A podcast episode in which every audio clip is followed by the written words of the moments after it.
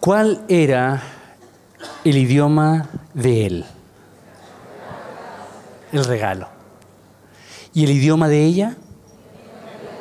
Tiempo de calidad. Yo les pregunto, ¿ellos dos se aman? ¿Sí? Y eso es justamente a lo que se refería Mauricio.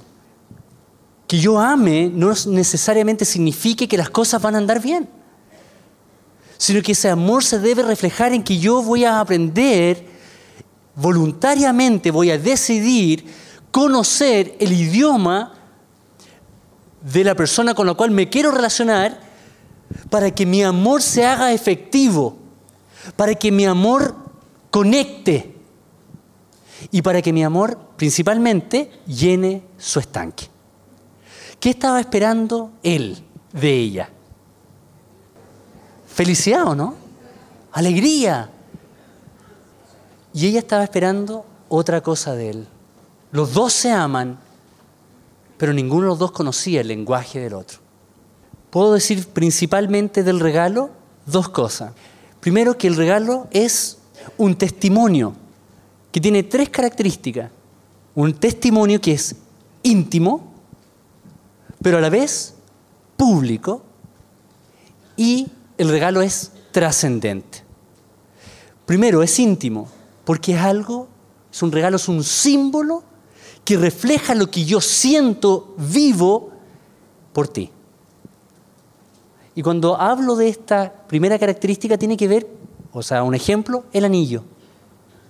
El anillo es un testimonio íntimo, pero a la vez es público. Yo quiero que todos sepan que tú eres mío. Ah. Pero está bien o no? Pero no por un tema de celo o de propiedad, sino un tema de dar, de hacer público el amor que nos tenemos. Pero a la vez es trascendente, porque el regalo lo que intenta es demostrar que esto va a permanecer en el tiempo. son tres características primero del regalo. Y luego, es el, el regalo debe tratar de reflejar, yo lo voy a poner en mis palabras, que yo te conozco. Porque hay regalos que yo le hago, por, por ejemplo, a Antonella, que son cosas que quizá para otros es, pero ¿cómo le pudiste regalar eso? No es nada. Pero a ella le encantan los lápices.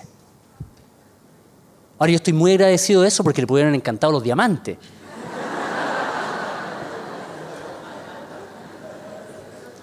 Así que todos los días le llevo un Bic de diferentes colores.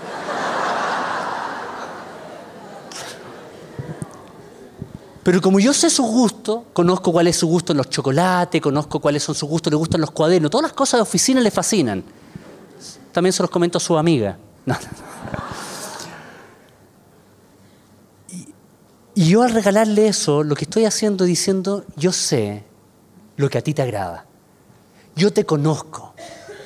Yo sé cómo hacerte feliz. Toma. Este es mi regalo para ti. Entonces, por una parte puede ser como el primero, es un testimonio íntimo, público y trascendente. Yo espero que esto perdure en el tiempo. Y hay muchos regalos que yo tengo que son de la época en que nosotros estábamos juntos hace varios años atrás, cuando yo iba a verla en Polpaico, ella vivía en Polpaico y yo tenía que ir en tren. Y tengo todavía boletos de tren del año 54, cuando yo iba... Sonó así, por eso lo dije, porque no fue hace tantos años, pero sonó así. Y lo último que puedo decir con respecto a recibir y dar regalo, que no tiene nada que ver con lo económico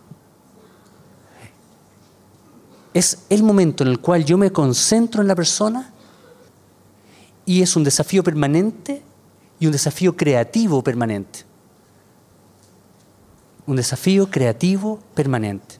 Pregunto, antes de pasar al siguiente lenguaje, ¿quiénes de ustedes hablan este lenguaje? Ustedes buscan siempre estar dándole regalo a aquellos que aman. Y les pregunto a la vez, su cónyuge, su hijo, con la persona que se quieren comunicar, ¿ese es su idioma principal?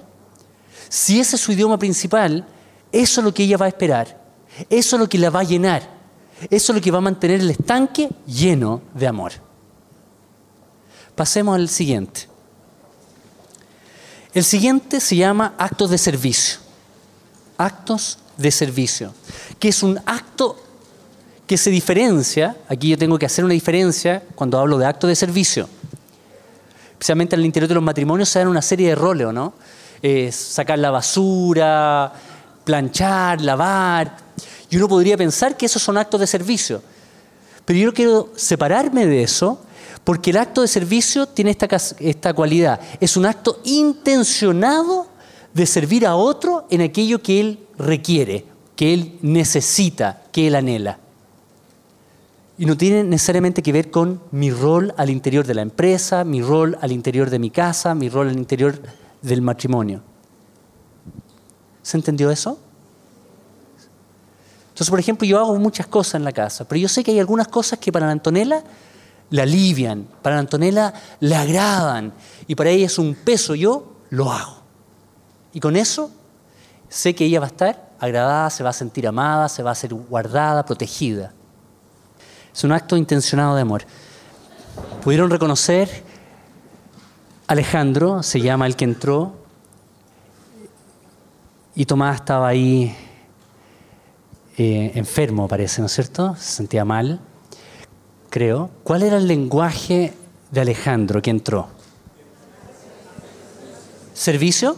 Servicio, ¿no es cierto? Quería atenderlo, quería, estaba preocupado de él, no te preocupes, no te muevas, yo me encargo, tú descansa.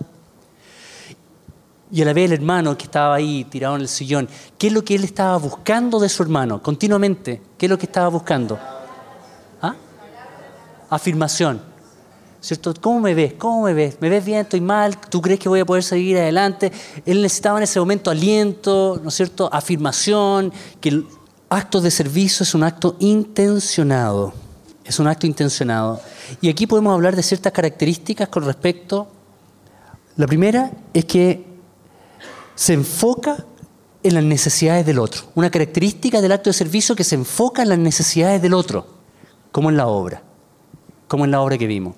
Segunda, segunda característica, que trasciende el tema de los roles y trasciende el tema de posiciones de autoridad.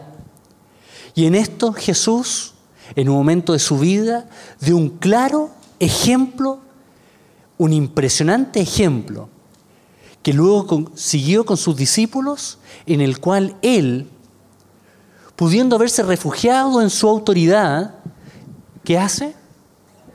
Le lava los pies a sus discípulos. Le lava los pies a sus discípulos. Y luego de eso pone este fundamento que ha de perdurar en la iglesia cristiana hasta hoy en día, que es que toda persona que está en una autoridad está, por sobre todo, para servir. Para servir. Es decir, para enfocarse no en sus propias necesidades, sino como dice la primera característica, en las necesidades del otro. Y finalmente, entonces, la última característica que tiene que ver con lo anterior es que ustedes, cuando quieran aprender este idioma, van a tener que pasar por encima de ciertos estereotipos que pueden ser culturales o aprendidos al interior de su familia. Por ejemplo, nunca vieron a su papá sirviéndolos a ustedes haciendo su cama, sino que si no hacían la cama, eran otros los métodos motivadores de los padres. Pero si hay algo que, que sí eh, yo lo hago con mis hijos, porque creo que el acto de servicio es uno de mis idiomas, no sé si el principal, pero sí creo que el segundo, que me gusta servirlos. Entonces, la mañana, con Franco, que es más chiquitito, él tiene ocho años, los cumple mañana. Mañana cumple ocho años. ¿Les dio como emoción eso? ¿Sí? Pueden decir, ah, ah qué lindo. Ok. Cumple ocho años mañana. Y una cosa que me encanta hacer con él, me levanto y él hace su cama. Él hace su cama todos los días. Pero se pueden imaginar con la cama, es complicado, yo lo veo complicado y tira las cosas y hace, lo hace bien meticuloso, pero entonces yo le digo, hijo, hagámoslo juntos.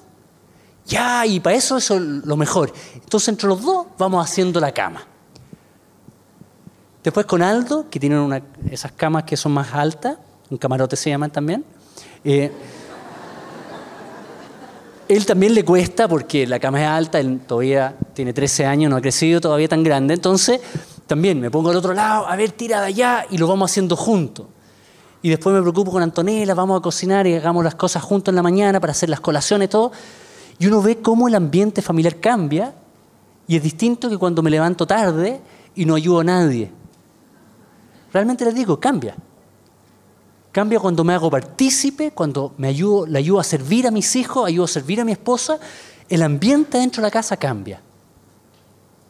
Actos de servicio. ¿Quiénes de ustedes lo reconocen? ¿Y cuántos de ustedes lo reconocen en su cónyuge? ¿Sí? ¿Lo reconocen? Qué bueno. Como primer lenguaje. Como primer lenguaje. Eh, Mauricio quiere que enfatice esto y es necesario enfatizarlo, recordarlo que ustedes tienen una lengua nativa que hablamos al principio, una lengua primaria, y esa es la que prima. Y luego pueden tener otros idiomas, pero son secundarios. Pero ustedes se llenan con ese. ¿Ok? Y lo mismo con aquello con lo cual se relacionan. Y hemos llegado al último, son cinco lenguajes. Hemos llegado al último que se llama, ahí va a aparecer, toque físico o contacto físico.